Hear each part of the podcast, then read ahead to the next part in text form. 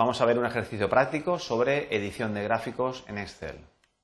Dice así, en el gráfico de la práctica anterior, añadir los siguientes títulos al gráfico evolución de ingresos y gastos y meses al eje correspondiente.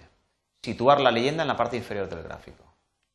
Bien, es una práctica muy sencillita en la cual teníamos esta hoja de cálculo y eh, nos habían dicho que añadiéramos un título a este gráfico. En el momento nosotros eh, seleccionamos el gráfico, automáticamente nos aparece en la barra de menús, nos aparece el menú del gráfico, precisamente. Y en él puedo editar las opciones del gráfico. Recordemos que eh, tipo de gráfico, datos de origen y opciones del gráfico eran los puntos 1, 2 y 3, los 1, 2 y 3 del, asistente de gráficos, lo que nos sirvió en su momento para generar el gráfico. En el punto 3 recordamos eh, que teníamos una, serie, una solapa de eh, título. Entonces nos han dicho que hagamos evolución, evolución de ingresos y gastos.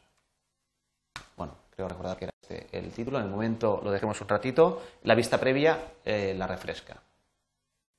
Bien, nos dice también que pongamos meses dentro del eje que corresponde. Aquí tenemos el eje de categorías y el eje de valores. Bueno, pero el eje de valores sabemos que es el, es el, de, el vertical en este caso nos lo dicen también por la Y, que es como en, digamos, eh, se representan habitualmente el eje X, el horizontal, el eje Y, el vertical, nos dan esa pista.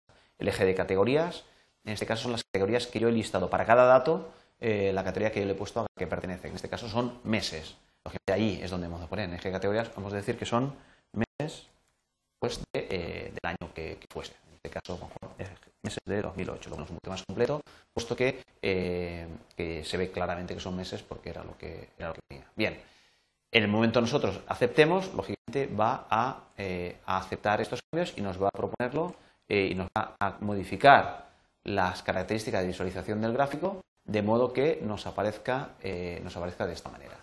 Bien, lo otro que nos decía era que la visualización de la leyenda tiene que ser en la parte inferior.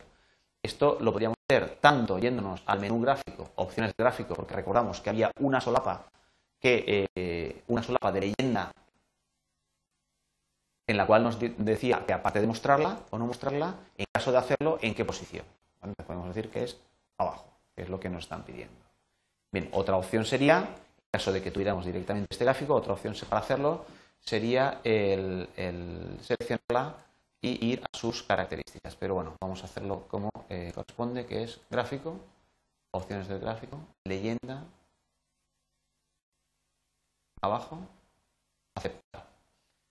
Bien, con esto tendríamos eh, lo que nos han, lo que es el, problema que nos han propuesto. Vemos que queda bastante el gráfico, el área del gráfico queda bastante atada, bastante, digamos, eh, poco, poco clara. Entonces, bueno, mejorar un poco la visualización pues lo tendríamos que hacer un poquito más grande y ya vemos que la cosa pues mejora bastante. En el momento que nosotros seleccionamos gráfico o eh, ocultemos la barra de la barra de, herramientas, vemos que este gráfico pues ya tiene una, eh, una visión pues, mm, bastante mejorada respecto a lo que nos habían pedido.